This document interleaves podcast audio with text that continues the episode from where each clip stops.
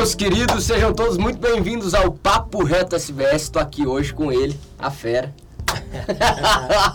Fazia tempo, hein? Que era pra gente gravar, mas hoje o Flavinho é um amigo, um irmão que Deus me deu ao longo dessa caminhada. Vamos falar sobre muita coisa hoje, então não fique é, de fora desse episódio, preste atenção, mas se você está escutando aí nas plataformas de podcast ou no YouTube, preste atenção, pega papel e caneta se você pode, porque hoje aqui o material é pesado, hein? meu querido, Isso aí, meu irmão. prazer tê-lo aqui conosco, tá bom? Prazer é meu, prazer é meu. Como o Pacheco falou, né? Faz tempo que tá pra gente marcar Faz. né, essa, essa resenha, essa É. conversa, esse papo reto. Mas a gente vai se ajustando nas agendas e graças a Deus deu aí, certo. Que bom, que bom. É, E eu quero já começar te pedindo, Flavinho, que você fale um pouco sobre como foi o teu processo é, de conversão. O processo de conversão, na verdade, ele, ele deu início, eu ainda na época jogava futebol, né? E eu sempre falo que existem vários meios, né? Onde a graça do, do Senhor nos alcança. E particularmente para mim foi o futebol, né? Eu viajei, morei anos fora, jogava em alguns clubes e tal, Minas Gerais, São Paulo. E em Brusque, foi em Brusque em 2007 que o Senhor começou a trabalhar, né, na minha vida. E é, era aqueles convites, né? Sempre aqueles convites que tinham os, as células nos quartos É, e tal. Tu chegava lá, um tava jogando play, É. outro, né, fazendo célula, lendo a Bíblia e bagunça. Era meio na bagunça. e aí eu ouvi, aí, nós estamos né, lendo uma palavra, tocando um violão.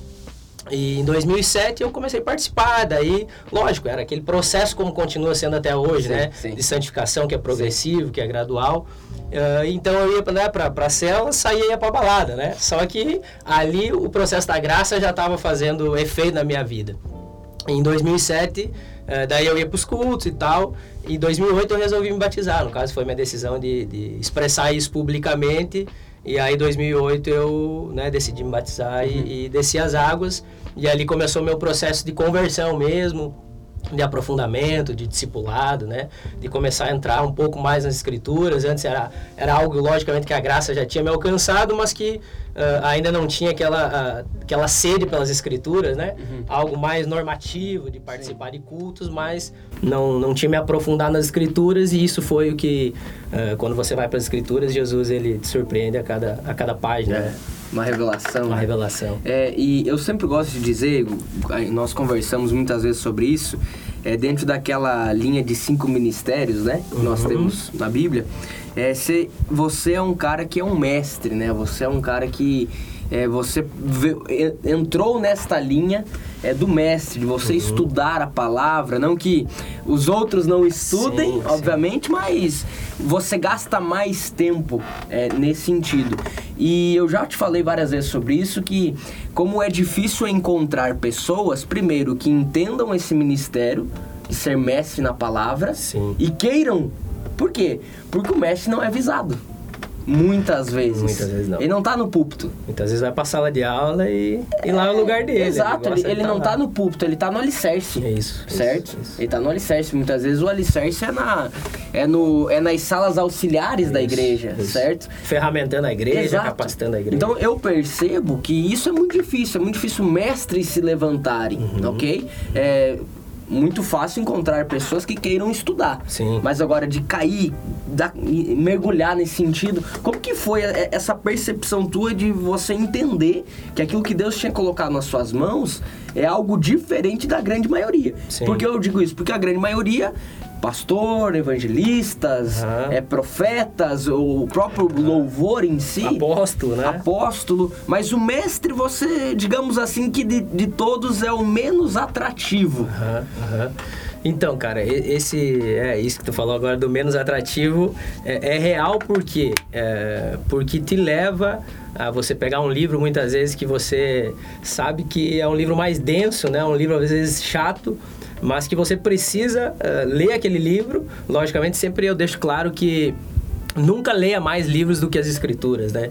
Isso é algo que tem que deixar Nossa. frisado, porque muitas pessoas hoje confundem, ah, lê muitos livros e acabam deixando de lado seu devocional, né? A leitura das escrituras, porque é dela que parte todo o pressuposto, é dela que parte toda a ideia central, o verbo vivo. Então, uh, esse ministério, cara, ele, ele demanda tempo. Ele demanda tempo. Muitas vezes você vai ser até julgado, né? E isso não tem problema nenhum. Você vai ser até julgado por quê? Porque você vai estar toda hora com a bunda na cadeira. Né? Não uhum. que você não vá fazer obras, que você não vá se envolver sim, né? Sim. Uh, com, com, a, com, o restante do que o corpo de Cristo está fazendo, mas muitas vezes você vai ter que passar, cara, madrugadas. Eu sempre falo que, uh, não para minha glória, né? Para a glória de Deus, que minha esposa uh, cansou de me, de me acordar e falar, né? Eu estava nos livros ali lendo e, e, e, e pass, passando horas ali, meditando as escrituras e pescando, como a gente fala, e, em livros, né? Como eu falei, um pouco mais denso às vezes, mas isso é necessário. E esse ministério, particularmente, eu sempre costumo dizer que ele não é mais importante, né? Uh, que o, todos eles fazem parte da funcionalidade, porque se você for ler Efésios fala que é para capacitação, né? Uhum. Para capacitar os santos. Sim. Então dentro do dentro da, da de trazer essa saúde para o corpo, como eu sempre falo, trazer essa uh, coesão para o corpo, entendimento das escrituras, eles estão entrelaçados, não tem como dissociar um Sim. de outro. E, e comigo particularmente, cara, começou quando eu uh, comecei a ter gosto pela leitura. E é algo que eu nunca tive. Foi como assim? Né? Eu nunca tive gosto pela leitura. Lógico, uh, eu sempre deixo claro, isso é uma disciplina, é uma disciplina. Só que muitas pessoas tentam se disciplinar Sim. e não conseguem. Sim. Mesmo assim, não conseguem. Pegam um livro, como eu falei, que é um pouquinho mais difícil um pouquinho mais teológico e a pessoa já abandona, né? Ela uhum. quer ler algo mais superficial, né? Quer ler algo mais e, e, e, isso é uma das características, não que não que ela não tenha esse ministério, Sim. mas uma das características que ela não quer ir atrás. Ela tem uma preguiça, uma preguiça uh, que eu costumo dizer que é uma preguiça intelectual. Essa pessoa começa a ler e ela quer tudo pronto, né? Sim, ela não quer... Mastigado. Né? Ela quer, ah, eu quero ir lá no dicionário grego, mas não, não quer aprender um pouco mais do grego mesmo para ir uhum. ler no grego.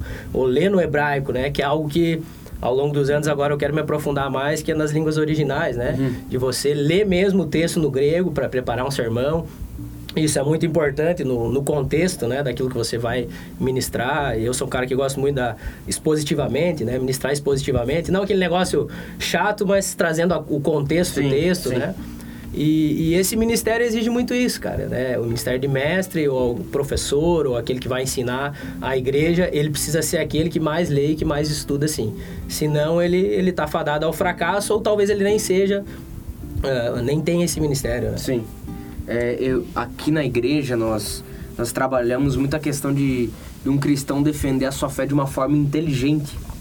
Então, Apologética, quando, né? Essa é, matéria e, é a defesa quando, da fé. E quando você vai para quando você vai para a Bíblia, você precisa entender a Bíblia de uma forma inteligente, né? E, e o que é, e, e isso abre um leque enorme. Sim. Desde você entender as palavras, as promessas que estão liberadas sobre a sua vida, biblicamente, Sim. ok? Mas também de você não aceitar qualquer coisa. Sim. Né? Você não, ah, não, o pastor pregou, que palavra linda, mas às vezes você vai pra Bíblia. Isso. E, eu, cara, Era hoje, os crentes de Bereia, é, né? Era os crentes de Bereia. Essa semana né? mesmo eu conversava com um discípulo meu, num discipulado, e ele falou assim: Pastor, olha, um menino esse dia chegou pra mim e falou assim: Não, mas tá na Bíblia. Ele falou: Não, tá, mas tá onde? não, porque eu escutei um dia uma pessoa falar que tava na Bíblia e eu gostei daquela frase, então o resto da vida uhum. eu falei que tava, mas não tá na Bíblia. Então é. é agora, também tem um, um ponto, e aqui é um, um, mais uma, uma outra pergunta: Como não se tornar um cara cético? Como não se tornar um cara é. cético? É, isso é uma, é uma pergunta bem interessante, porque a gente confunde, uh, a gente acha que o, o, intelectual é excluído, né, na hora de uhum. ler as escrituras. A gente costuma fazer, é, dissociar o intelectual do espiritual. E eles não estão dissociados nas escrituras. Se você for ler, o apóstolo Paulo, ele nunca ele nunca rejeitou aquilo que ele tinha aprendido intelectualmente aos pés de Gamaliel. Mas ele fala que o encontro com Cristo e aquilo que Cristo podia, uh, podia proporcionar para ele era muito melhor. Mas em momento algum você vai ver nas escrituras Paulo rejeitando o que ele aprendeu. Ele fala, eu tive por, né, por perda, por ganhar a Cristo. Uhum. Eu tive por perda algumas coisas que eu ganhei, até ele fala, da minha idade eu fui maior, eu fui, né, o que mais conhecia a Torá, ele vai falar um pouco isso, né, né da tribo de Benjamim, hebreu dos hebreus, vai, vai dar toda a lista lá, né, do que ele era uhum. naquela época. E isso não exclui intelectualismo, não exclui você uh, se aprofundar e ter uma fé inteligente, ter uma Sim. fé uh, intelectualizada, por assim dizer, mas não empírica, no sentido de. Uh, porque hoje está se crescendo muito no Brasil e, e, isso herdado da, né, da, da Europa, né? a Europa morreu.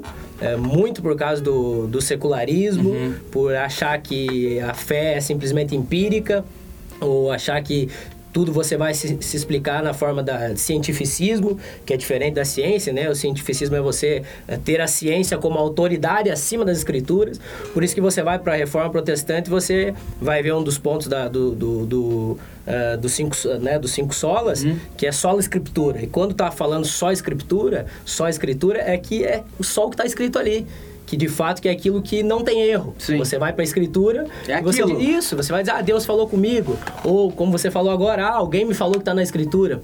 Mas nós precisamos, cara, urgentemente voltar para as escrituras além de ler livros bons e bons teólogos, boas pessoas que, que ajudam, que, que são presentes para o corpo de Cristo, que nos ajudam a conhecer mais as Escrituras, nós precisamos voltar para os cinco solas, para o solo Escritura, porque isso nos exime de chegar a vários erros, né? Inclusive Sim. esse erro de um intelectualismo cético. Sim. De chegar ao intelectualismo cético, de ler as Escrituras com um prisma ou com um olhar só uh, a partir do conhecimento, né? Tendo que uh, pegar as escrituras para provar algo para alguém. Sim. Quando a gente entra nesse sentido de pegar as escrituras para ter que provar algo para alguém, a gente cai no erro de não ter mais fé. A nossa fé ela já está distante porque a gente já está indo para um caminho empírico, um caminho de conhecimento e isso precisa ser balizado. Oh. Precisa ser balizado. E, e, e é muito fácil isso acontecer.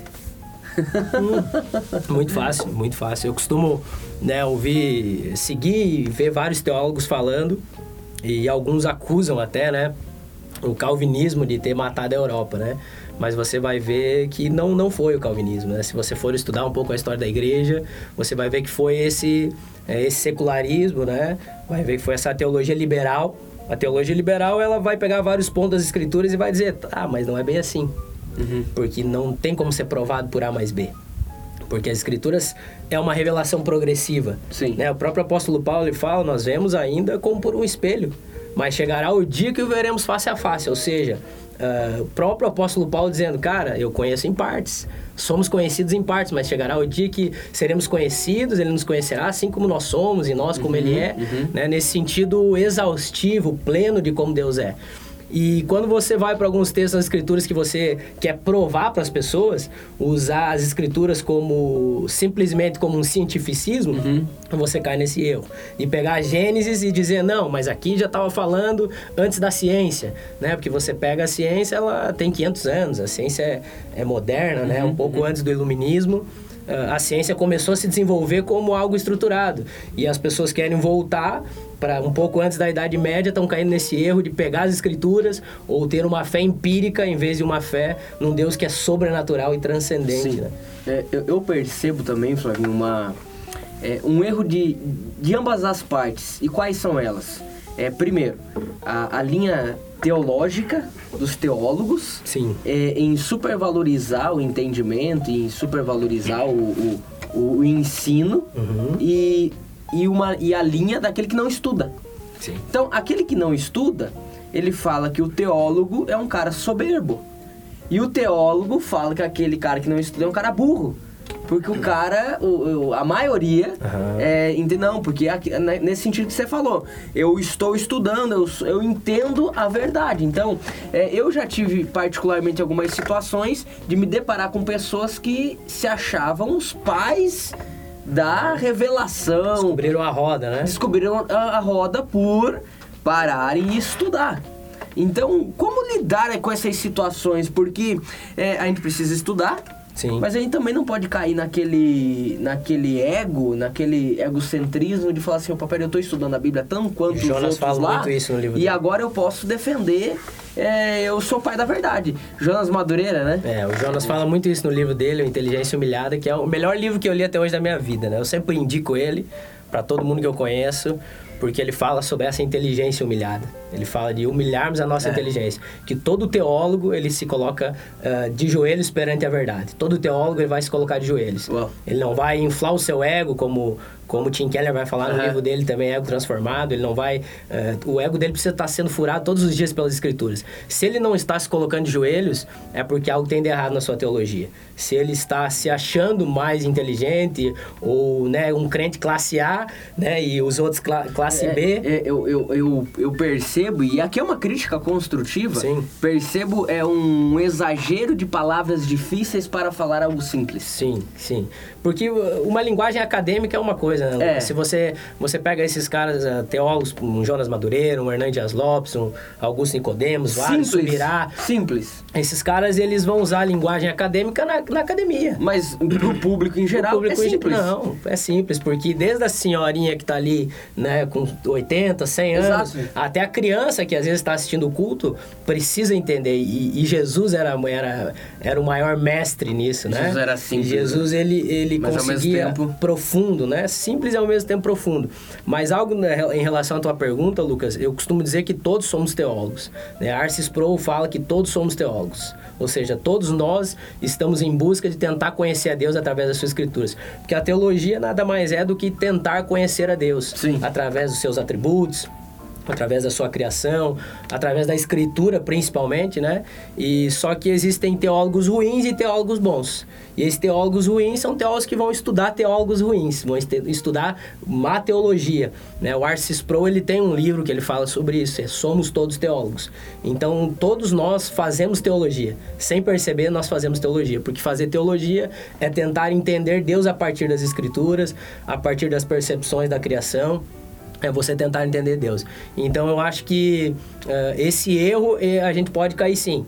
Desde que você não esteja estudando, se você estiver estudando teologia, de, eh, não de joelhos, né, eh, prostrado diante da cruz, eh, você vai cair nesse erro e a gente vê vários teólogos ao longo da, da, da história, se você for estudar, que entraram nessa soberba intelectual Sim. e eles viraram uma espécie de gnosticismo cristão, Uhum. né? Porque o, o gnóstico falava que eles podiam, né, eh, alcançar um patamar espiritual Uhum. através da- da- do seu entendimento, através do seu conhecimento, da sua gnose, que era o conhecimento. Então, hoje, muitos teólogos estão entrando por um gnosticismo cristão, Sim. entre aspas, porque eles estão achando que o conhecimento deles é que vai salvá-los. E o que salva é a graça mediante a fé Uau. somente. Uau. E, e nesse tempo que Deus tem falado contigo? Tá, então esse tempo, algumas coisas ainda estão meio ah, embaçadas, né? Uhum. Pelo menos pra mim falando, algumas coisas também embaçadas. A gente tem vivido um, um tempo atípico, né? Um tempo que nunca se viu isso na história da humanidade, né? Uma pandemia que tocasse todas as nações. E você conversa com os irmãos, eu, eu tô num grupo lá de pastores e tem irmãos de várias nações, né? Irmãos que estão em Portugal, Estados Unidos, né? Eh, vários irmãos na África e, e você vê o quanto Deus tem unido a igreja, essa é a minha percepção para esses dias, sabe? Ah, e, e mostrando ao mesmo tempo o quanto a gente é efêmero, né? O quanto a gente é passageiro, o quanto nós precisamos sim fazer projetos, sonhar, mas que na soberania de Deus, se Ele quiser nos levar amanhã, Ele nos leva, Sim. sabe? Então eu tenho entendido que ah, o menos é mais, a gente fala, né? O menos é mais não no sentido de, ah, não, eu não vou fazer nada, eu não vou produzir, mas nós temos que descansar na soberania de Deus, sabe? Algo que eu carrego há alguns anos é entender que Deus é soberano. Se você vai ler a Escritura, ele sempre é soberano sobre todas as coisas. Uhum.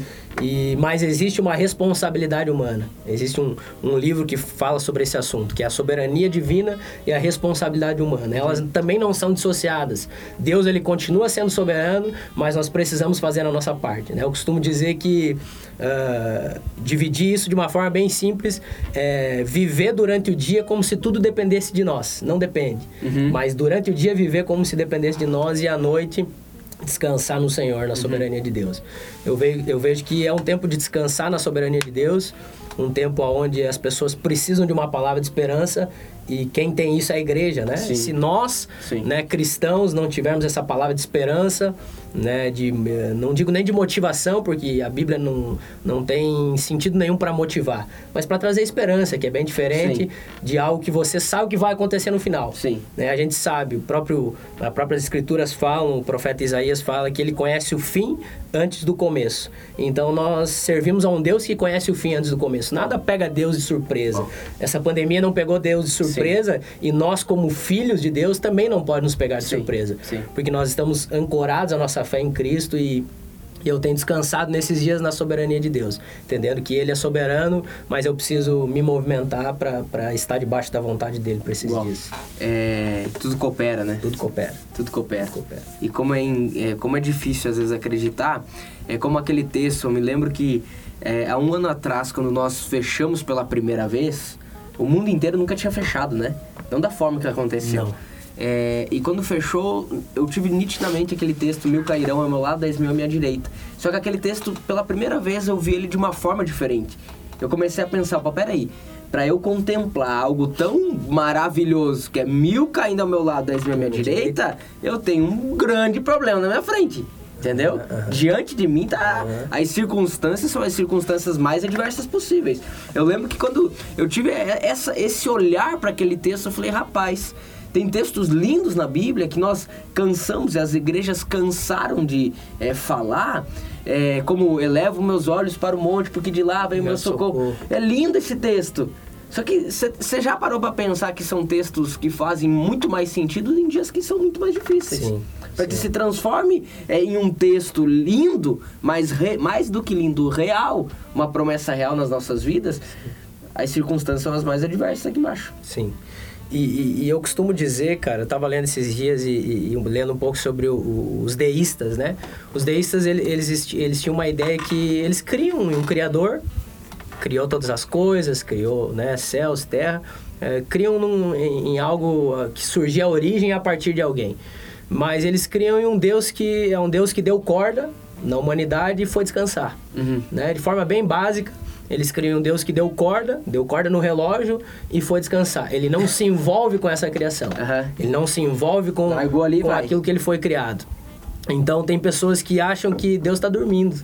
Tem pessoas que estão com um pensamento como os deístas, mas com talvez com uma nova nomenclatura nesses dias, que acham que Deus só está na hora das vitórias, que Ele é o Deus né, somente na hora das vitórias das guerras, mas Ele é o Deus de, de, de tudo, de toda a terra. Ele está soberano sobre todas as coisas. E quando nós entendemos, entendemos isso, Lucas, fica muito mais fácil descansar em Deus. Quando a gente entende essa soberania de Deus, não como não usar também as atrocidades da humanidade como uma carta coringa para jogar na conta de Deus, tá entendendo? As pessoas dizem: "Ah, não, isso está acontecendo" e isso usam como uma carta coringa para dizer: "Não, é a soberania de Deus", mas muitas vezes é a responsabilidade sua mesmo. Sim. Algo que você não fez e você Sim. pega isso como uma carta coringa e empurra para Deus dizendo: "Não, é assim que Deus quer" Sim. né? Deixa a vida me levar, o destino, né? Uhum. Que é totalmente diferente de Deus ter determinado algumas coisas Do do, que- plano. do plano dele. Nada sai fora daquilo que ele planejou. Então eu vejo que nós não podemos ter essa mentalidade deístas nesses dias, sabe? Uau. De achar que Deus está dormindo. Deus é soberano, continua nos amando, continua nos cuidando e a sua igreja vai ser sempre vitoriosa. Ela Amém. venceu porque o Cordeiro venceu. Uau, uau. E pra gente caminhar pro final, uma mensagem pra quem tá nos assistindo, pra quem tá nos escutando. Amém.